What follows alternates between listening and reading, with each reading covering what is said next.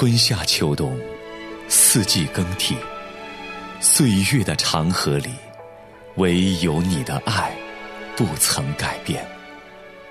每一口呼吸都是出于你，耶稣基督，因为你的爱，我拥抱每一天。耶稣基督，我的依靠，的十字架是我永远的荣耀。拥抱每一天，凌云主持。都是属于你。拥抱每一天，信仰广场。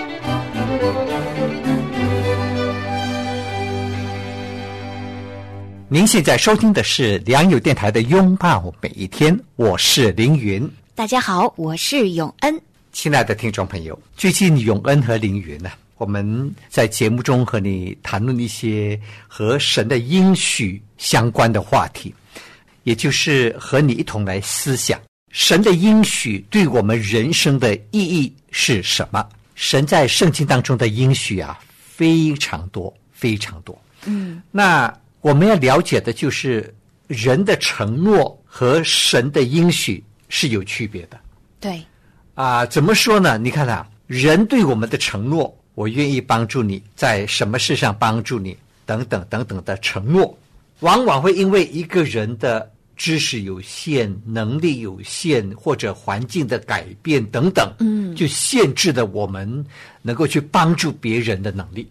对，是的，好，嗯那结果呢？很多时候我们答应别人的事情，嗯，我们就无法兑现了。对，甚至有的时候是有心，但是无力。对，嗯就是这样哈、有心无力啊。但是呢，神的应许就不一样了，因为我们的神呐、他自己说，在我没有难成的事，嗯在神没有难成的事。所以你看，神对亚伯拉罕说：“你明年这个时候你要生一个儿子啊！明年这个时候，明年这个亚伯拉罕就是一百岁的我，他的妻子已经九十岁，早都没有月经，怎么可能有孩子呢？对吧？但是神是超越自然定律的神，神是超然的神，神是无所不能的神。所以，神如果答应我们的事情，他应许要帮助我们的事情，他绝对能够做到。感谢主。听到林云牧师说这话，我觉得特别的得安慰。是的，对，因为我们知道神是一言既出，驷马难追。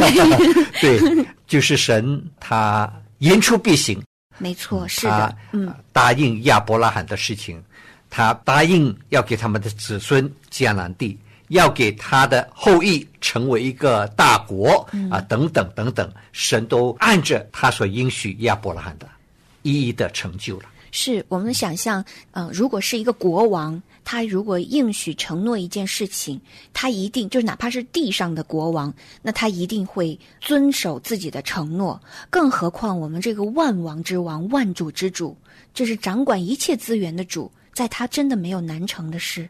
是的，所以圣经不断的强调一件事情。嗯圣经当中诗篇的作者不断的强调，我们要赞美神，赞美什么呢？赞美神是一位慈爱的神，赞美神是一位信实的神。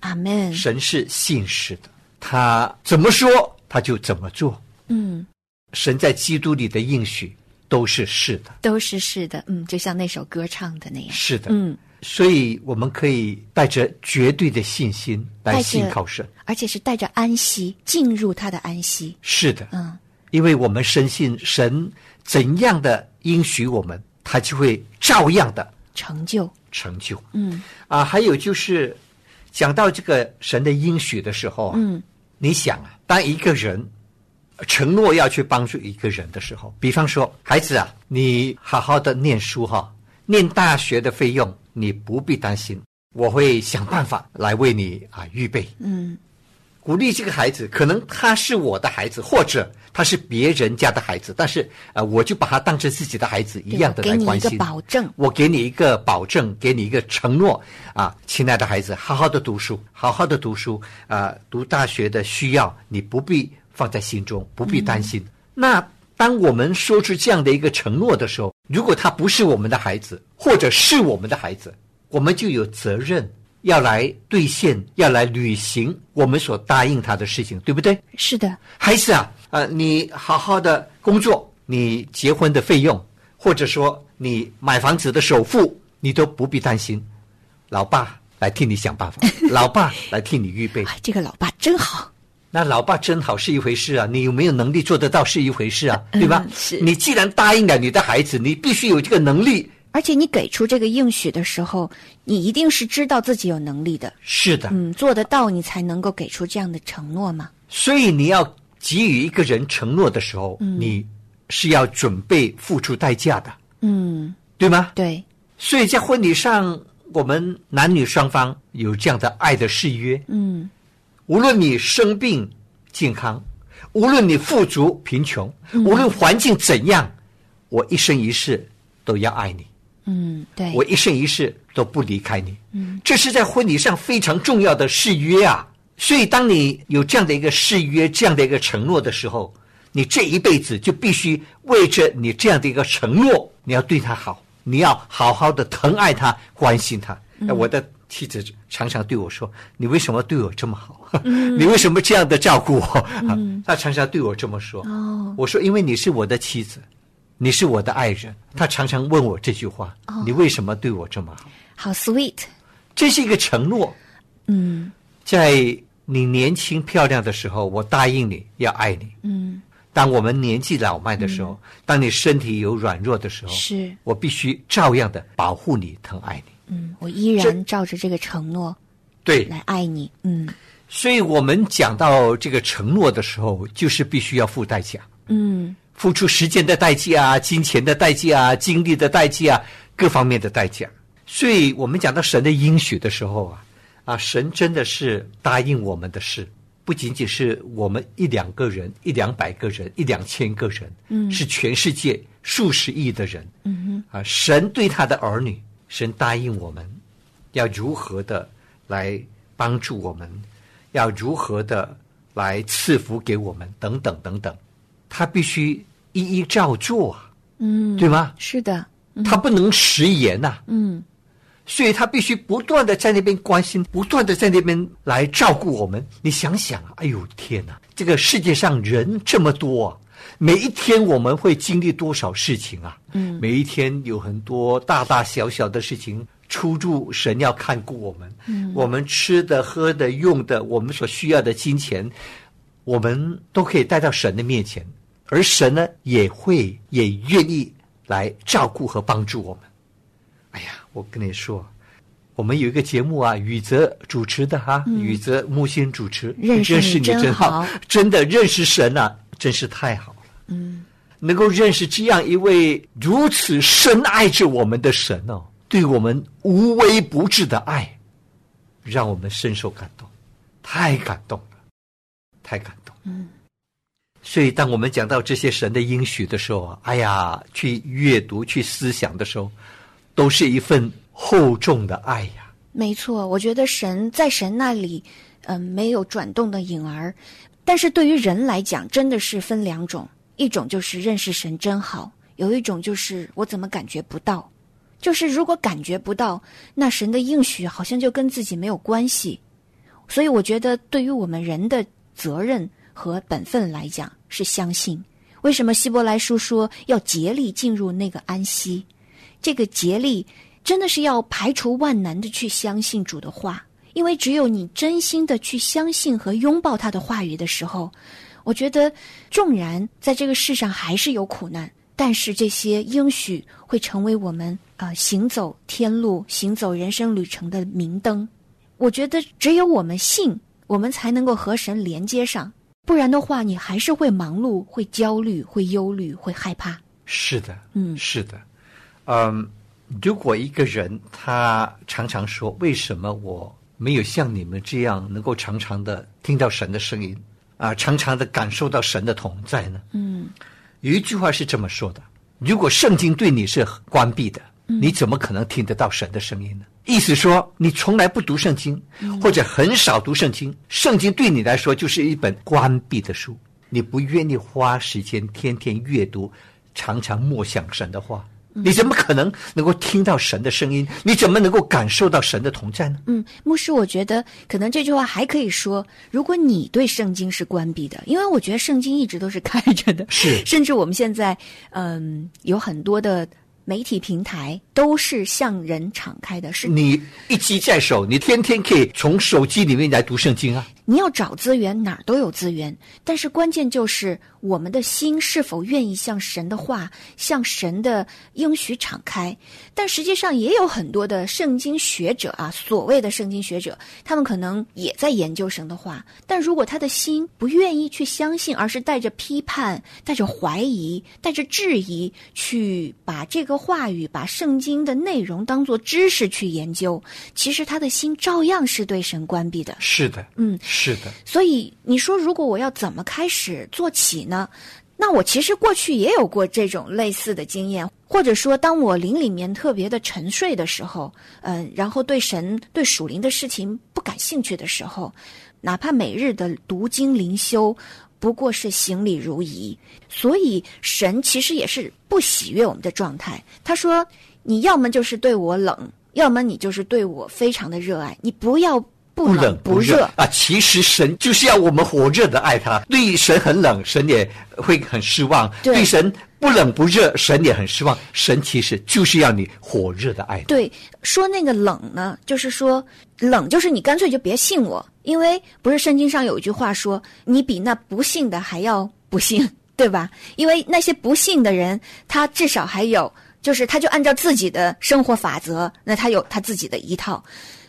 但是如果你又信，但是呢，你又不能够全心的相信，那这种信心就是摇摆的。其实这样的一个生命状态是非常非常辛苦的。你又愿意相信，但是你又常常动摇，神就知道这种温吞吞的状态其实对自己不利，对神也是不喜悦的。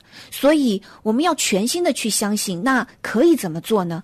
我自己的一个体验，因为我是从无神论，然后慢慢信主，然后有高有低，然后再到现在愿意真的是去操练来相信主。我觉得我们可以，你可以找到很多的这种好的见证的这种节目，譬如说像我们的“认识你真好”，还有我们良友平台有很多很多的这种节目，你可以常听，听一听大家的经历是怎样。包括好消息电视台也有我以前很常听的这个真情部落格，有很多人的生命见证是非常非常激励我的。你看到他人在生活中遇到的苦难，其实有很多苦难是相通的，或许是一样的一些遭遇，或许是你相似相似的，这些都能激励，让我们看到我们不是孤单一个人，而神却在别人的生命中可以引导他们，在大大小小的磨难中引导他们做出正确的抉择，或者说在人呃能力不及的时候，神主动的从高天伸出大手。把人从大水中拉起来，我觉得这些他们的见证可以成为我们的激励。再者就是，我们可以一点一滴的来学习神的话语，知道多少做多少，在日常生活中的每一件小事上去查验、去体会、去尝试着去信靠神。哎，你就会发现，其实叩门的神就为他开门。寻找的必定会寻见，那信心就可以一点一点、一点一点的累积起来。嗯是的，是的，一定要阅读神的话语。嗯，因为呢，只有当我们接触神的话语的时候，才会建立和坚固我们对神的信心。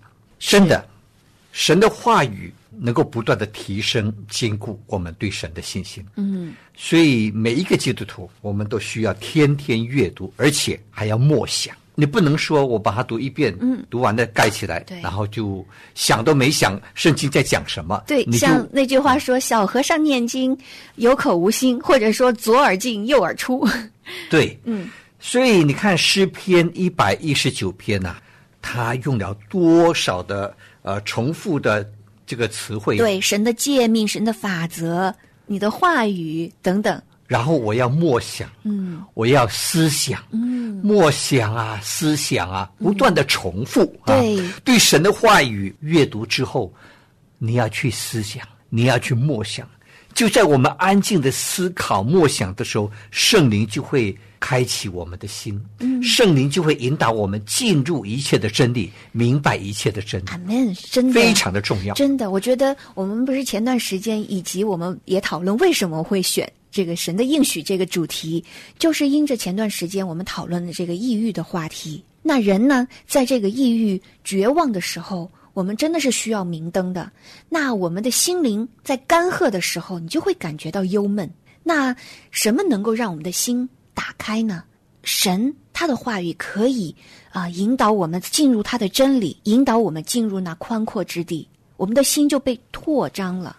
当心被拓张、眼界提升的时候，问题可能没有被解决，但是眼光和心态就可以不一样。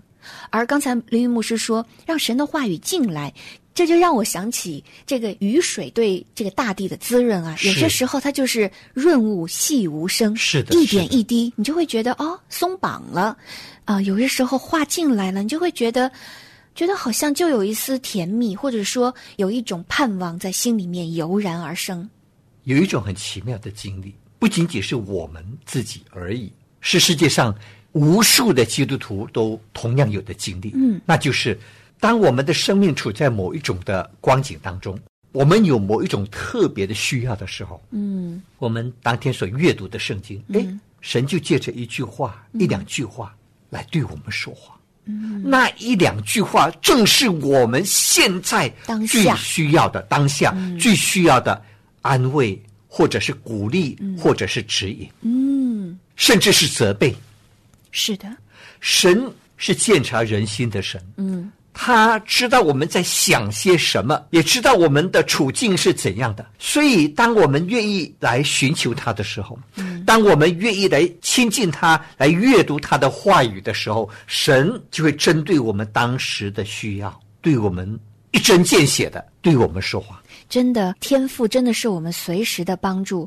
说到这个话语的力量啊，其实圣经也说，这个生死都在舌头上。你想想，我们在日常生活中，我们经常的一些固有的思想观念，或者说像圣经用的就坚固的营垒，就是我们心里面有一些错误的价值观，来自于哪里呢？其实也是来自于话语，是我们周围的人，是这个世界，他们怎么说，我们就怎么相信。那我们就自然而然就形成了自己的一套价值观，甚至包括我们自己因着那受了污染的思想和过去有很多不健康的经历，也会自己对自己的心说话。但这些都不是真理，都会错误的影响我们怎么去看待当下的一些困境，还有面对我们的未来。所以这是话语的力量。但是神呢？当我们知道神是那万王之王、万主之主的时候，我们读他的话语，你就知道神是高过这一切的。如果有神的话语作为我们的这个生活的一个力量的话，神的一句话就可以抵消那么多人的谎言。神的话语可以帮助我们粉碎和抵消这些谎言。我觉得我们活在这个世上，常常都是如逆水行舟。如果我们不主动的去抓住神的话，真的那些社会的潮流、人的思潮，就会把我们不知道飘到哪儿去。所以，我们真的需要紧紧的抓住神的话语，让我们可以逆流而上，是的，中流砥柱。世界为什么变得这么卷？现在为什么有这么多年轻的孩子就开始抑郁，开始不知道未来该怎么办？就是因为世界变得越来越内卷，就是大家都在竞争，都在为着，其实都是不安全感造成的。是的，是的，这个世界最需要的是一份信心，一份对自己的认识，对自己正确的认识来自于我们对神的认识，因为我们对神有正确的认识，我们才能够看自己合乎中道。当我们知道自己是谁，我们就不容易被他人的选择、他人的价值观、他人的话语、他人的喜好评价所左右。是的，所以你就会坚定的知道，这是神对我的呼召，我坚定的去选择神对我的呼召，去回应神，你就可以放下很多不必要的选择，不必要的一些任务，进入那安息，做主让我做的事，活得有意义，活得有安息。是的。所以有一句话说啊，你如何看神，你就会如何看自己。阿门。是的，是，嗯，你心目中的神是怎样的神呢？是全能的吗？是圣洁的吗？是公义的吗？是慈爱的吗？是信实的吗？如果你心目中的神就是这样的一位神，那么你会如何看自己呢？像这样的一位伟大的神与你同在的时候，你会如何的来面对你的人生呢？对，哎呦，有这样的一位慈爱的天父、全能的神与我同在，天天时时刻刻与我同在，我能够将生命中、人生中任何大大小小的事都带到他的面前，而他也会关心，他也会帮助我。那我的人生还有什么可以让我惧怕的呢？真的知道有天赋做我的靠山，对你就能活出底气。对，但是你怎么样能够真的以天赋为我的底气？是信心，是你真的跟他在日常生活中去经历他。我想和亲爱的听众朋友一起来共勉，从当下的每一天一点一滴的去啊、信靠他，经历他，让这种关系越来越深。因为神是乐意，什么时候我们转向他，他都笑脸张开双臂的迎接我们。所以你觉得啊，我哎呀，我我真是能力不行啊，我就信心太小。没关系，你只要有愿意的心，天赋加添给你能力，加添给你信心。是的，嗯，因为不是靠我们才有这个信心，我们只需要摆上一个愿意的心，那这信心会自然而然的不断的加添给我们。是的，你信心微小的时候，你就坦白向神说：“神啊，我信心不足，求你加增我的信心。”嗯，圣经说啊，《希伯来书》十一章六节说：“人非有信，就不能得上帝的喜悦，因为凡到神面前来的人，必须信有神，而且要相信他会赏赐那寻求他的人。”阿门。哎呀，所以啊，我们对神的信心，第一是你要相信有神，嗯，而且你要相信这位神啊，他必定会赏赐我们这些寻求他的人，他必定会赏赐我们这些寻求他的帮助的人。嗯，Amen，太好了。特别鼓励一些弟兄姐妹常常读诗篇。对，那里记载了大卫的信仰之路啊。嗯，其实像我们信主，你可能从这个广播里面，你会觉得每一个主持人都信心满满，好像每天都活在这个 鲜花灿烂、花香满径的这样的一个信仰生活中。其实不然，每一个人都有自己生活中的一些遭遇，是我们也会有信仰的挣扎，也会难过、沮丧、灰心。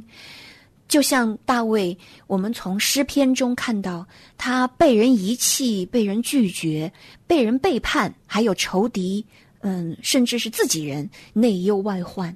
还在他很年轻的时候，他就被神高立，但是他又等了那么久、那么久的时间。